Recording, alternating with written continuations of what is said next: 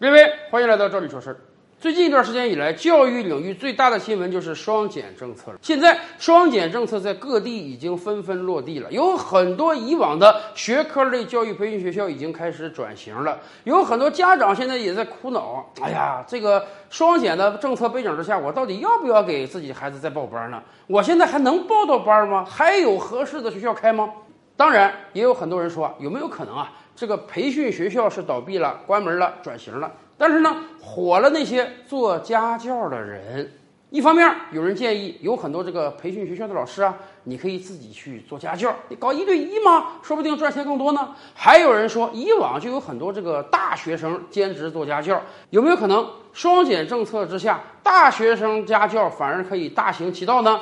甚至有人建议说，我们真的应该找这个大学生做家教，为什么呢？好处显而易见，第一。大学生需不需要有一份兼职工作？需要啊！有很多大学生，说实话，在学校所学的知识是跟未来工作脱节的。早一点搞一个兼职工作，进入社会，这是个好事儿，甚至对自己的生活也不无小补啊！前些日子，大家看到一个新闻吧，说某地有一个女大学生刚入大一啊，跟她父亲哭诉哭闹，为什么呢？因为她父亲每个月给她一千块钱生活费。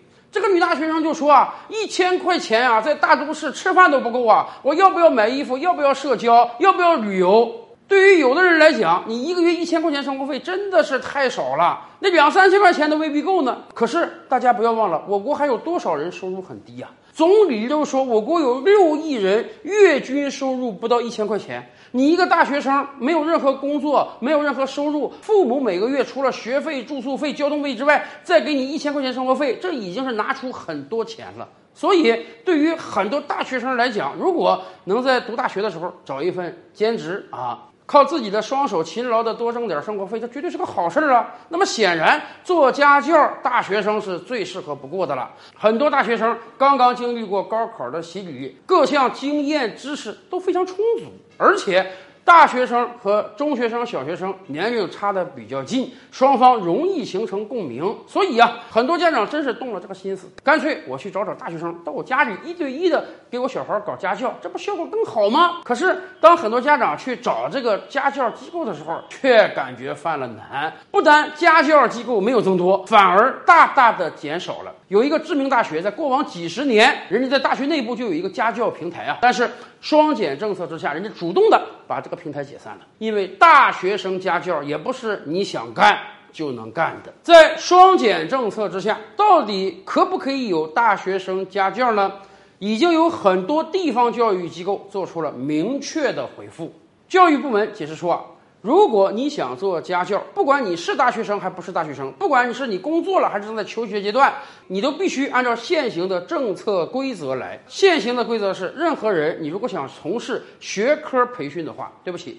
你首先必须有教师资格证，这个咱们能理解啊。你有教师资格证，说明你有这方面的能力，你可以去教书育人。你没有教师资格证，那么对不起，按照现行法律，你就不可以做这个事儿。持证上岗，这个很合理，我想大多数人都能够理解。但是有一个小问题啊，在校大学生有这个教师资格证吗？是的，按照现行的规则啊，大学生在大三的时候可以去考这个教师资格证。真正你要能考过的话，能拿到这个资格证呢，那大概就是大。三的末期了，但是你要是真有证，你在大四期间可以去做家教吗？可是我们也很清楚啊，到了大四，很多人就有各种各样的选择了。有的人要考研，有的人要考公，有的人要考寄托出国，还有很多大学在整个大四期间啊，是允许学生到外面实习的。也就是说，大四这一年对很多大学生而言啊，时间是非常紧迫的。毕竟再有一年就要为未来的人生做出选择了。所以，即便你拥有了教师资格证，你恐怕再去选择从事家教的可能性都比较少。而另一方面，如果你没有教师资格证，那对不起，不管你有多高的学历，不管你有多强的能力，按照现行法律规定，你就不可以去做家教，你就不可以从事学科类教育。没办法。这就是法律的明确规定。那么如，如果一个大学生哎有了这个教师资格证，人家可能大四已经保完研了，没什么事儿了，或者说在研究生阶段啊，相对时间比较空余，想去做一个家教，可不可以呢？可以，但是教育部门也有明确的规定。现在我们不是单打独斗的混乱时代了。如果一个大学生拥有教师资格证，你又想去做家教的话，你要找那种正规的培训机构。找那种正规的家教介绍机构来进行家教业务的接洽，而且不是说家教你就可以脱离管束。现行的培训机构按照法律明确规定啊，在这个周六日、寒暑假、节假日是不可以搞培训的，因为我们要减负吗？因为我们要留给孩子足够的时间玩耍吗？而且，即便在平日，你的这个补课时间也不能晚于晚上几点之后。那么，教育培训学校是有这样的要求。家教也是有这样的要求，即便你是一个拥有着教师资格证的大学生，你去给人家做一对一的家教，你也不可以利用周六日、节假日和寒暑假给人家进行补课，因为我们要一视同仁嘛。说实话，这些严格的规定一铺开，那基本上大多数大学生都没有时间去做家教了，而且。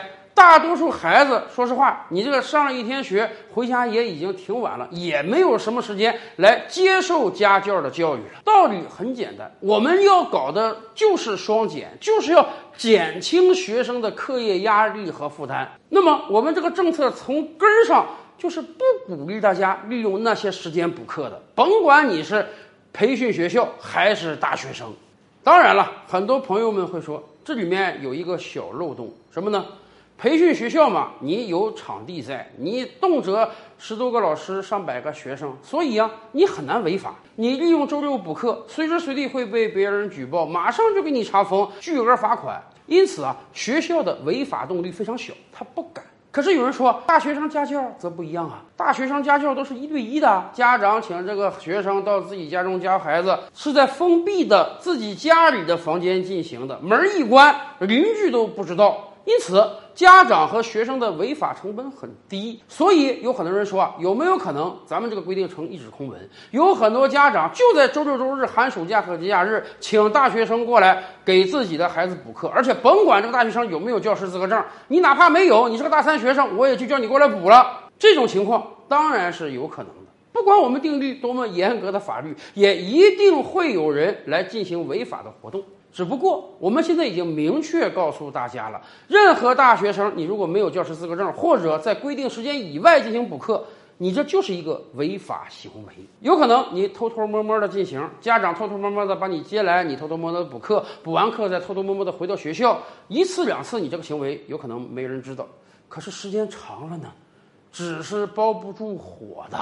现在就有家长举报给自己孩子补课的老师，你觉得将来会不会有家长在让大学生补了一个学期之后去举报这个大学生呢？未来有没有可能有很多高校会做出规定啊？大学生你没有教师资格证在校外补课，或者在规定时间以外在校外补课的话，这也是违纪行为，有可能会给你记上违反校规呢。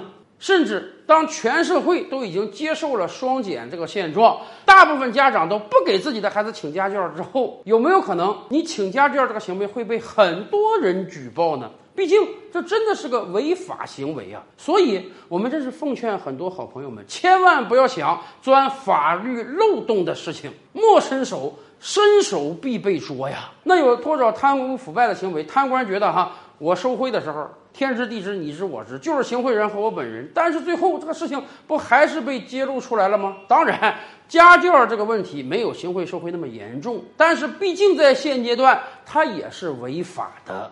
可能对于很多家长而言，哎，看着自己孩子学习进步有点慢，课业压力负担大，学习挺吃力的，总是想啊，在自己力所能及的前提下。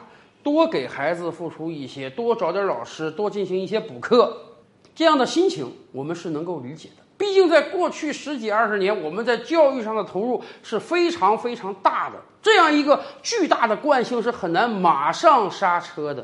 但是从长远看，只要我们能长时间的坚持这个双减政策，把课业负担真正给孩子们降下来。假以时日，全社会都享受到了双减之后的福利，那么大学生家教这就不成一个问题了。